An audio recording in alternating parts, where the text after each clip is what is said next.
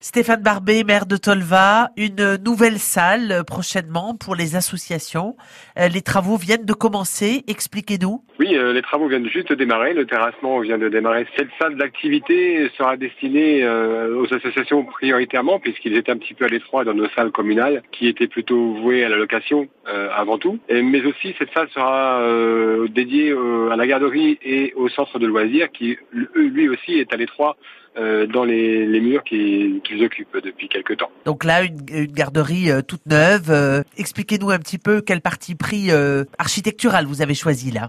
Alors c'est un projet, donc euh, c'est deux, deux, bâtiments distincts. En fait, euh, la partie inférieure sera une salle de classe, donc elle sera euh, enterrée par rapport à la partie supérieure. Et la partie supérieure, donc qui sera la salle d'activité et qui servira aussi au centre de loisirs, est une architecture, une architecture pardon, bois, donc avec une couverture plate de type bac acier, qui devrait avoir une connotation un petit peu un petit peu différente dans, dans l'architecture du bourg que l'on connaît aujourd'hui.